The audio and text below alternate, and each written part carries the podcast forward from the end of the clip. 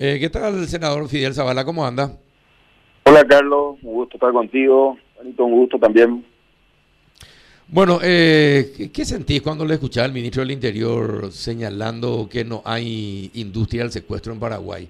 Que quieren convertir, pero que todavía no hay industria del secuestro. ¿Qué pensás así, senador? Realmente genera mucha bronca, este Carlos. Yo no sé en qué país vive el ministro, ¿verdad? Pero acá hay realidades que son irrefutables.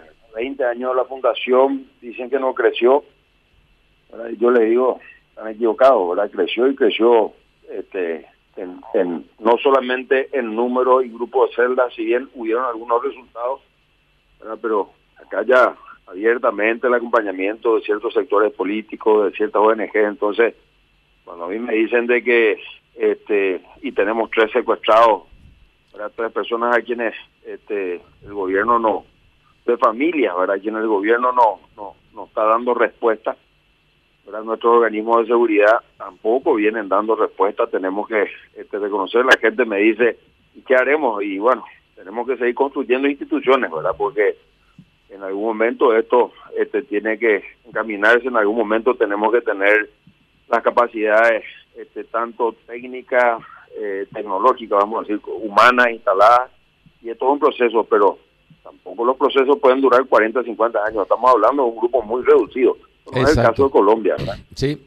Te, pregunto, ahora que estás en el Senado, sos senador, eh, ¿podés tener eh, injerencia e incidencia en la elaboración del presupuesto? Ayer hablábamos con la fiscal general del Estado y hablaba de la falta de tecnología, eh, sobre todo para el, buen trabajo fiscal. ¿Vos podrías hacer algo desde el Congreso para acelerar los presupuestos en materia de tecnología, de tal manera a quitarle a todos los organismos de seguridad las excusas para no encontrar a esta gente? Se puede, Carlos, se puede. Lo que pasa es que, a ver, como en todo órgano colegiado, mi voluntad no quiere decir que vaya a plasmarse en, en efectivamente eso. ¿verdad? De hecho, siempre hemos apoyado nosotros a los organismos de seguridad siempre hemos defendido que no tenían los recursos presupuestos. Acá se hablan de cientos y cientos y cientos de millones de dólares y finalmente la FTC comienza a tener presupuesto a partir del año 2019. Y un presupuesto, yo te diría que popérrimo, cerca de 7 millones este, de dólares si vos mirás para todo lo que tiene que controlar para la cantidad de efectivo. Hacer una simple suma, resta, división, multiplicación y te das cuenta que el presupuesto no le da para mucho y no, no tienen para inversión. Y vos no puedes pedir resultados cuando, cuando no apostás a la parte tecnológica, Carlos. Esa es una realidad. Con eso no estoy queriendo justificar. Porque han habido oportunidades, ¿verdad? Donde demostramos, Nuestra falta de capacidad en, recursos humanos, ¿verdad? Porque una parte es la parte tecnológica, la otra parte es la parte de recursos humanos. Y la parte de recursos humanos se divide en la parte de inteligencia, la parte táctica, y bueno, yo creo que tenemos que alinear un poco todas las cosas. El ministro no sé en qué país está viviendo. Juan. Yo no, no es que me quiera convertir en el abogado del ministro ahora, pero no, ¿no, será que él está hablando acerca de la industria del secuestro como se conoció en otros países en Europa, por ejemplo, cuando eran grupos que específicamente se dedicaban al secuestro extorsivo, tomaban a miembros de familias millonarias o multimillonarias cobraban y después los liberaba. Eh, eh, eh, no se refería a ese tipo de industria del secuestro, si bien tenemos una industria del secuestro mucho peor, porque aquí hay objetos de recaudar dinero y también de causar este, inestabilidad en, los procesos políticos. Correcto, este Juan. Creo que el ministro, nosotros nunca tuvimos casos de ese tipo de industria de secuestro. La industria de secuestro tenemos acá, la, es la del EPP, del ACA, de otros no se conoce y si los otros se llega a instalar, esto sería un caos. Este, no tiene, cuando se le habla de la industria del secuestro, yo creo que se le habla indefectiblemente de estos grupos, este, vamos a decir, eh, al margen de la ley, que es el EPP y el ACA. No, no, no conozco de otros casos. Y en los otros casos siempre, si bien hubieron, ¿verdad? hacia Alto Paraná, siempre se ha dado respuesta. Pero acá el mayor reclamo, el mayor presupuesto, el mayor foco y el mayor este, vamos a decir, eh, vamos, elemento desestabilizado para cualquier gobierno, es el grupo armado, sin duda. Claro, eh, a, eso, a, eso, cuando la gente habla de la industria del secuestro, ¿no se refiere a otro, a No, no, me refiero a lo que dijo el ni, ministro. Ni se compara, no, no ya sé, no, pero el ministro, ¿cómo se va a referir a lo que pasa en otros países? Es, es una, una, una, consulta nomás de que, cuál era el parecer del entrevistado con respecto a eso. Era, era eso nada más. ¿Verdad? Porque acá pues, tenemos el EPP, tenemos claro, eh, ACA, eh, tenemos Marija López, y de, de, de, me, me imagino que a eso se refieren cuando se habla de la industria del secuestro y tenemos y tenemos tres personas este, retenidas, secuestradas, ¿verdad? Este, no se sabe el paradero de ellos. Ahora, si vos me preguntás, a mí me decís, podríamos nosotros, ¿verdad? Este, sin el FP, eh, tener otras condiciones, eh, perdón, sin la FTC, tener otra situación en el norte, yo diría que sí, ¿verdad? Pero eso no es justificativa para no tener resultados. Uh -huh. No, y por eso, porque el justificativo pues que no tienen hombres, que no tienen elementos, que no tienen infraestructura, que no tienen tecnología, eh, etcétera, etcétera, etcétera. Entonces, tratar de conseguir eh, todos los elementos para que después ya no van a tener excusas. Ya tienen todo, ¿qué van a hacer ahora? Carlos, mira, acá nosotros siempre venimos reclamando y yo siempre digo, ¿verdad? En este proceso hay un componente de inteligencia y hay un componente táctico. La inteligencia es humana y tecnológica y acá nunca se ha apostado Exacto. a esto.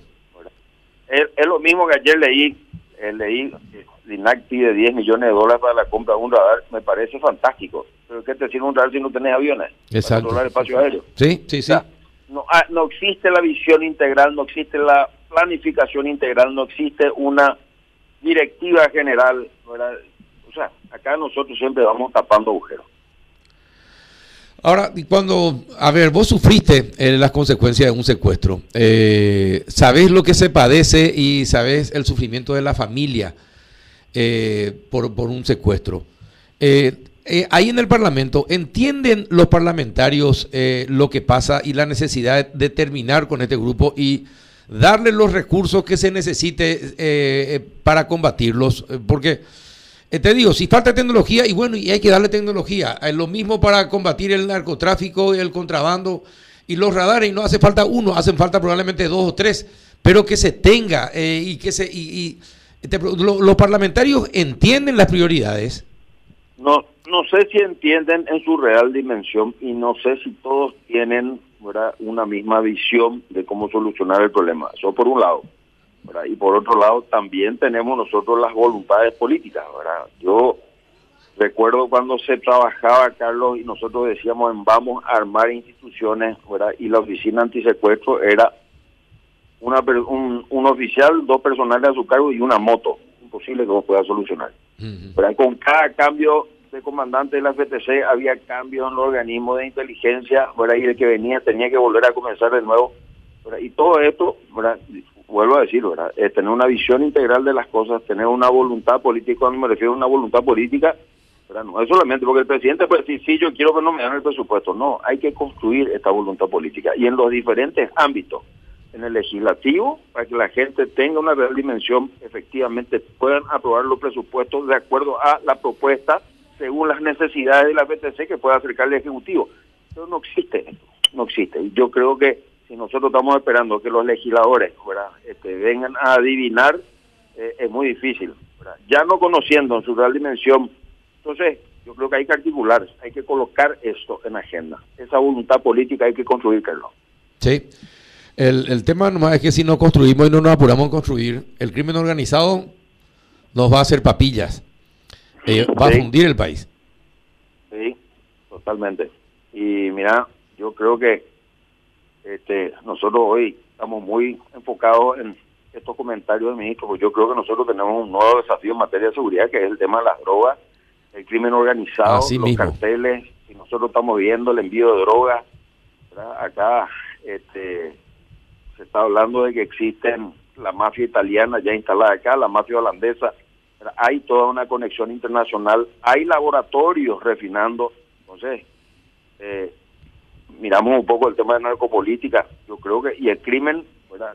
se corporativiza, muta, se transnacionaliza. Yo creo que acá nuestros organismos de seguridad tienen que comenzar a tener un poco esta visión este, un poco más ampliada de todo esto. Sí, definitivamente. Bien, senador, muchísimas gracias por tu paciencia. Dale, Carlos, Juanito, te mando un abrazo. Un abrazo, muchas gracias, senador Fidel Zavala. Pausa y retornamos.